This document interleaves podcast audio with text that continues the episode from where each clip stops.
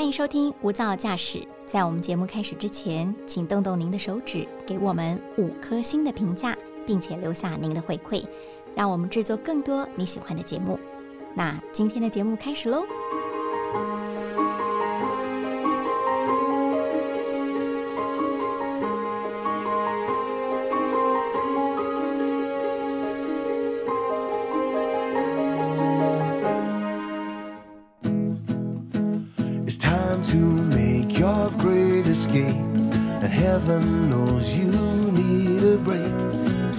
your duties, forget your cares. It's good to get away.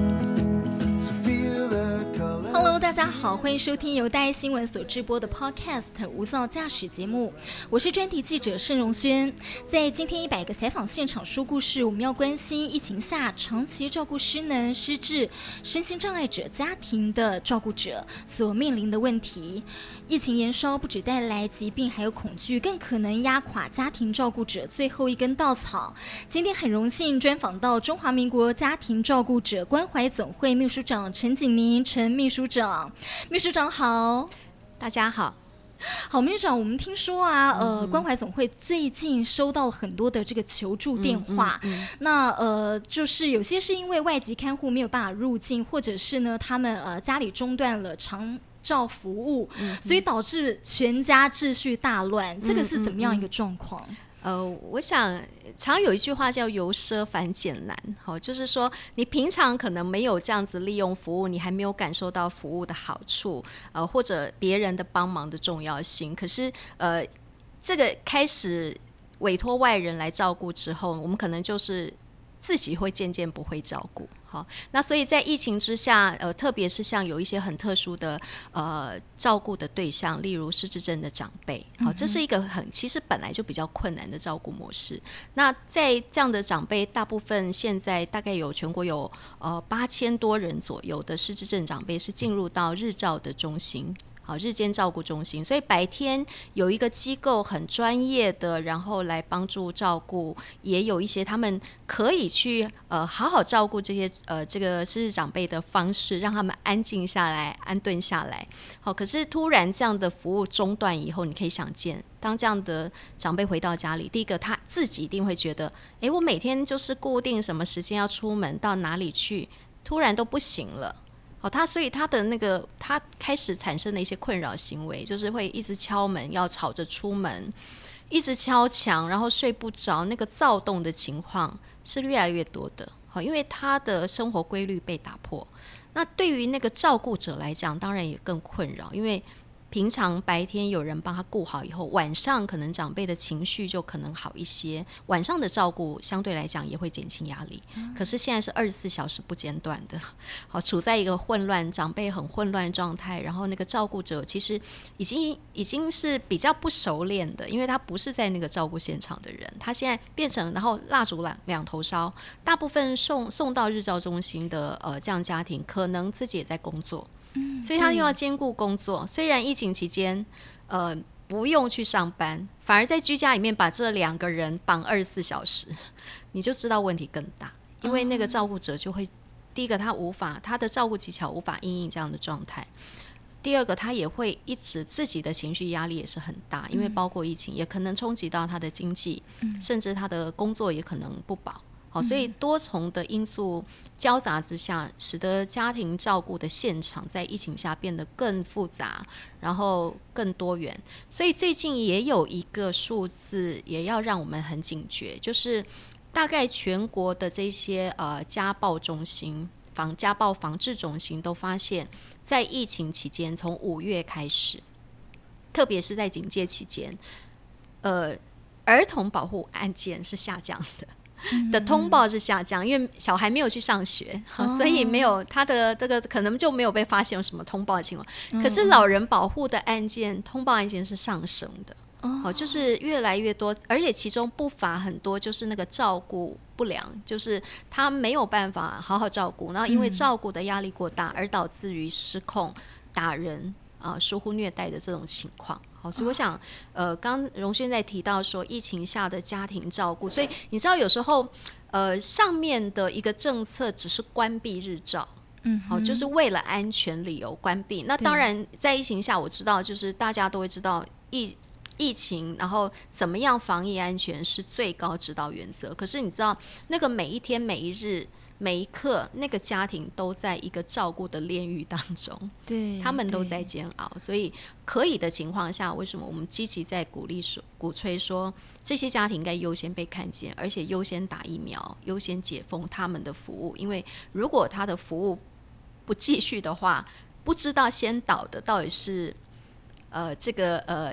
病倒了，染疫病倒，还是先累倒了，啊，真的好或是产生悲剧。其实最近就有几件的照顾悲剧。对对对对，最近桃园啦、苗栗都听说。嗯嗯嗯嗯那因为我自己呢，呃，其实呃家里也有就是老人家，然后好在是说有这个外籍看护来呃嗯嗯帮忙。那因为可想而知，就说如果今天你有工作，对，然后又还要照顾，尽管你可能是在家工作这段期间，那一边要工作，然后一边要照顾这些呃失能或失智的老人家，非常的辛苦。那所以现在日照中心都还没开放吗？嗯，还好，因为这个事情大概就是在呃，我们这五月开始进入三级警戒嘛，哈对。那嗯，在在封闭一段时间后，因为我们不断的接到电话，而且不是只有我们失智症协会，还有全国的失智据点等等，也都陆续的接到这样的讯息，所以我们大概就我记得是在七月左右，我们开始发起一个一人一信给小英总统的运动，哈、就是请呃总统可以出面帮忙。优先解封日照跟失智据点，嗯。那因为特别标明为什么是这这样的两个呃机构，原因是在其中有大量的是失智症者。嗯好，那失智症者刚刚在讲那个照顾上面，其实在疫情下是最困难的一块。嗯呃，还好，呃，在那个从大概就是在八月开始，日照已经陆续解封。那家总也做了一个调查，将近应该几乎已经接接近百分之百开放了啦，就是在日照的部分。那这边大概涉及到八千多位的失智长辈的照顾，可是呢，还有一块是失智据点。嗯哼，就是全国的失智据点，目前大概服务对象有两万人，好，应该有一两万人。那但是呃，因为政府觉得失智据点的设备还有它的整个安全措施，可能没有办法像日照这么的健全，所以呢，嗯，在失智据点它定了一个指引，可是相对来讲，对据点来讲的挑战很大，因为他们可能。怎么讲？据点跟中心，中心就是一个可能设备比较完善，好、然后投入资本比较大的一个、一个这样的机构，哈、就可以收受呃这样的对象。可是，在据点有可能就是在一个里长的呃办公室，或是一个社区的协会，那我们就是开一个据点，平常呢就把家人送到这个地点，所以他本来就它本来的据点条件就比较没有那么好，可是他还是帮很多家庭负担起就是有照喘息机会。对，然后甚至有很多家庭是一个礼拜五天也都在这个据点，他真的把它当日照日照使用了。那差别是什么？日照很贵。日照的造价是贵的，可是据点比较简单，哈、所以但是简单下就是变成政府过去在投资上面也没有投入这么多嘛，所以现在的解封上面，你说一下要有很多的防疫物资，或是呃，甚至到现在为止，这些据点的工作人员都还没有打疫苗，没有完全的打疫苗。好，哇，所以呃，那那呃，政府的解释是说，因为据点不属于正式服务的一环。可是问题是这两万多的，对，那我们就跟他说，嗯。我们就跟他们讲，我们说，那如果这样，未来你不应该把它算入你的正式服务人口，嗯因为每一年我们在讲数字，都会觉得，呃，一年有三万人啊，我服务了嗯。三万人，长照二点零服务了三万的失智的对象群，可是有一两万人是属于在失智据点。你算成绩的时候，你想得到他们，可是你在算你要解封、你要疫苗优先施打的时候，你又遗漏了他们。嗯哼哦，所以这个是我觉得这是在一个政策矛盾点上啦，这也是我们现在跟失智症协会和一些团体还持续的就失智据点解封的这件事情还要努力的原因。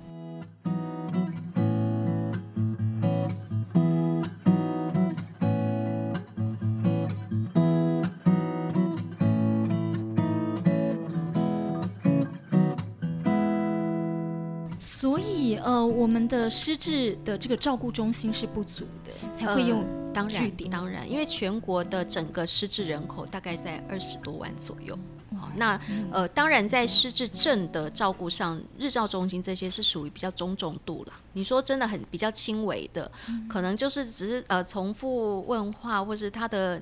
状态可能没有那么没有到后期，就是中后期这么的混乱的。那所以中重度的是日照中心这边目前一定也是不足的。好，全国如果有一二十万的这样的对象，可是只有。八千的名额是日照中心，那失智据点也才一两万的话，你就知道那个需求，所以大半还是在家庭，还是在家中 被照顾。好，我很难想象秘书长，因为万一家里的人都要工作怎么办？因为以前白天都是交给那个呃据点啊，所以你知道呃工，你你现在讲的是两个问题，一个是一个是疫情下关闭。但是现在有很多家庭是家中有失智长辈，根本找不到资源，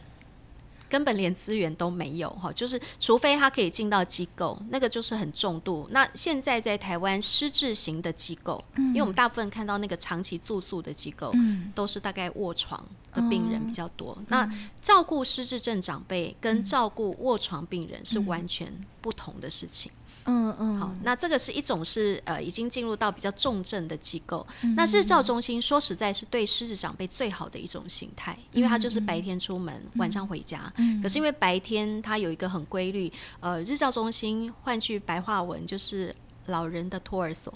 所以到托儿所去，因为你上课，然后你会有一些学习，所以对认知功能的整个的这个呃呃引导，或者是说让他安定情绪的这块有很大的帮助。可是如果在现在全国也仅能容纳容纳到只有八千多个人的这个收托日照的建设速度，显然是来。不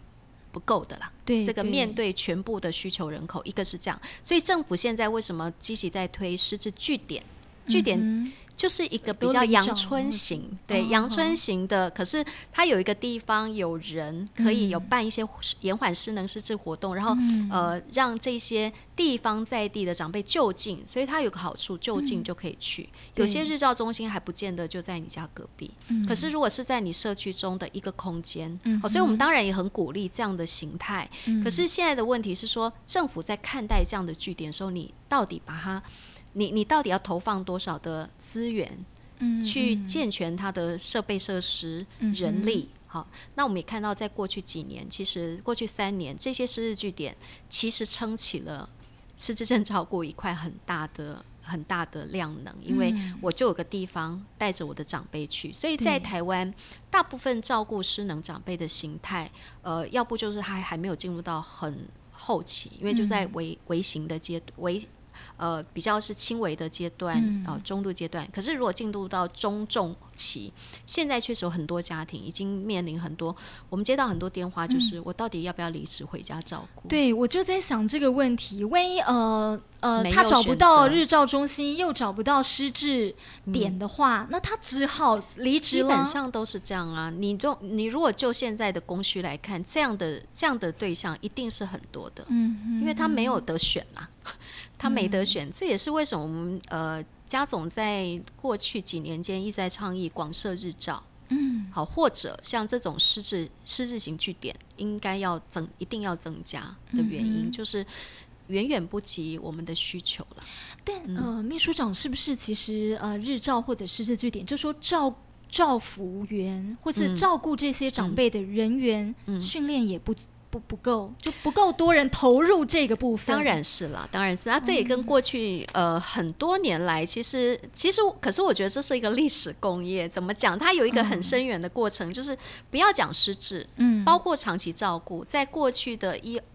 二三十年间，其实台湾社会是整个假装看不到这个问题。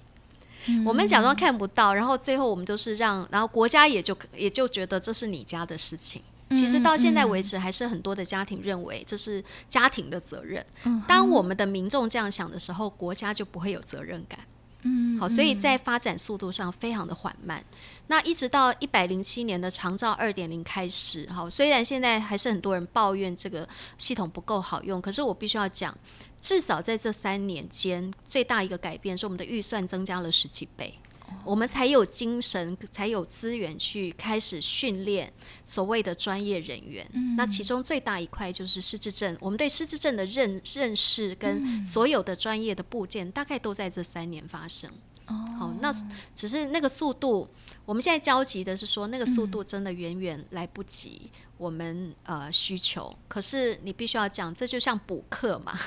我们前面落太多课了。原来可能二三十年前，台湾进入高龄化社会，当下就应该要发展公共化服务，可是我们换晚了一二十年，晚了二三十年才开始，然后我们很把很多的责任是就。呃，放在家庭身上，然后家庭就自己去找 solution，所以最后为什么有这么多外劳？嗯，然后外籍看护工其实也没有受过任何失智照顾的训练，对，其实他们也很辛苦。好，所以我想，呃，整个社会有一个有一个脉络啦，有一个背景演化到今天。那我们今天回到今天的现场，我我觉得必须要讲的是，我们怎么样赶快来强化，至少在供需之间，你看到那个落差很大。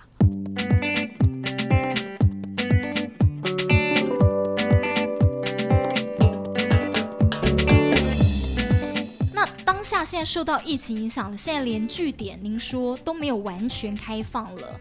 对，所以那这些家庭现在怎么办？我们我们在现在呃。说实在，只能做两件事。一个一个事情，当然就是在制度上尽可能呼吁政府要加速嘛，哈。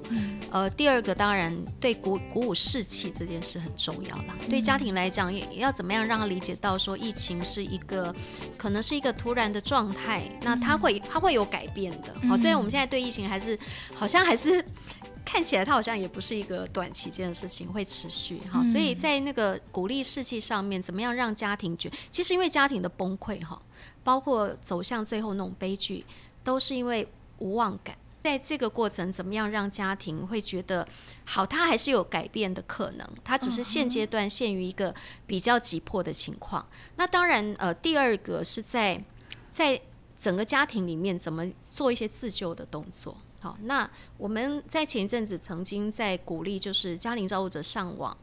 其实我们到现在利用一些科技，就是比较突破，一定要面访的这样子，面对面这样子的问题。其实，在这一段时间，大量的运用科技工具，包括 Line。那我们就请那个现在都说，呃特别是在那个疫情期间，五个人不能群聚嘛，对，所以我们就呃推出一个活动，叫无 Line 五波比。五个人赖赖在一起哈，那这个波比是什么呢？就是早晚问安，好，就是彼此报个平安，说，哎，那如果有状况就可以通报，就可以很快的 catch 到，是一个安心的联络网，真的其实很重要，尤其是尤其呃实际的故事是发生在有几个照顾者去打了疫苗以后。你知道打完疫苗那几天，可能呃状况好，那有遇到一些照顾者，他的状况，他的过敏反应是特别强烈。好，我们就真的就是你发现，在那个那个无赖的群组中，就是大家彼此的一直问候，然后他有什么状况，然后还有人就说，那我去帮你送食物好不好？我去帮，因为他也没办法出来买东西，他就是他就是躺在家里了。所以我在那个情况下，其实最好的当然有一些紧急喘息的服务，但是。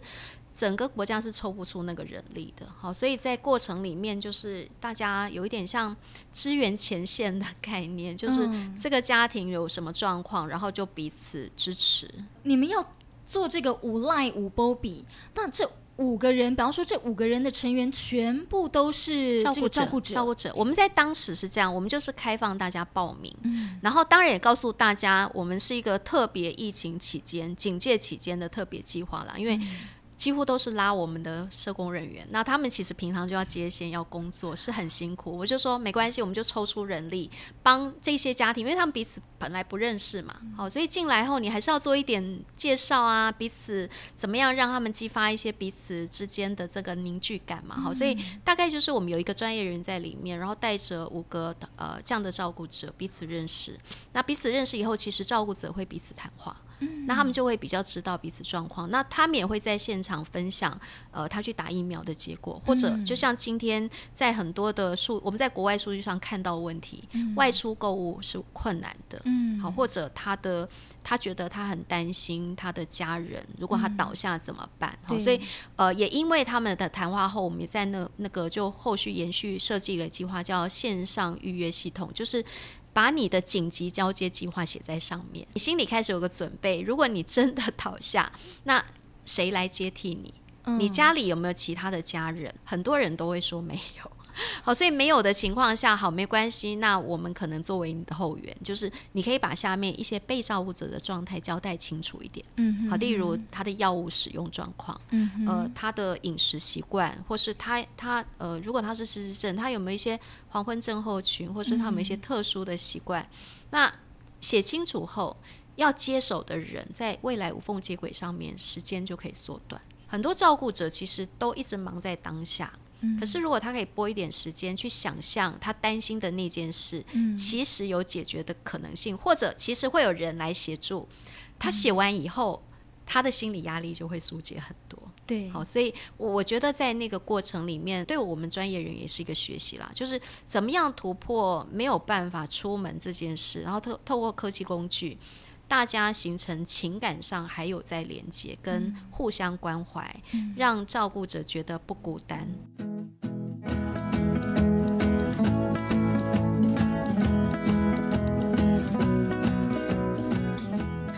疫情之下呢，家庭照顾者的心理压力会增加，会焦虑，会感觉孤立，担心自己染疫之后没有人照顾，而他们又是长照家庭的梁柱，他们的身心健康在疫情下更需要关注。但是疫情警戒，失智患者的服务据点一度是被迫暂停。好在透过科技，透过秘书长说的 Line 的系统来串联爱的网络，让大家可以抒发压力，及时的互相支援。而秘书。长也建议，希望结合邻里力量来加强关怀。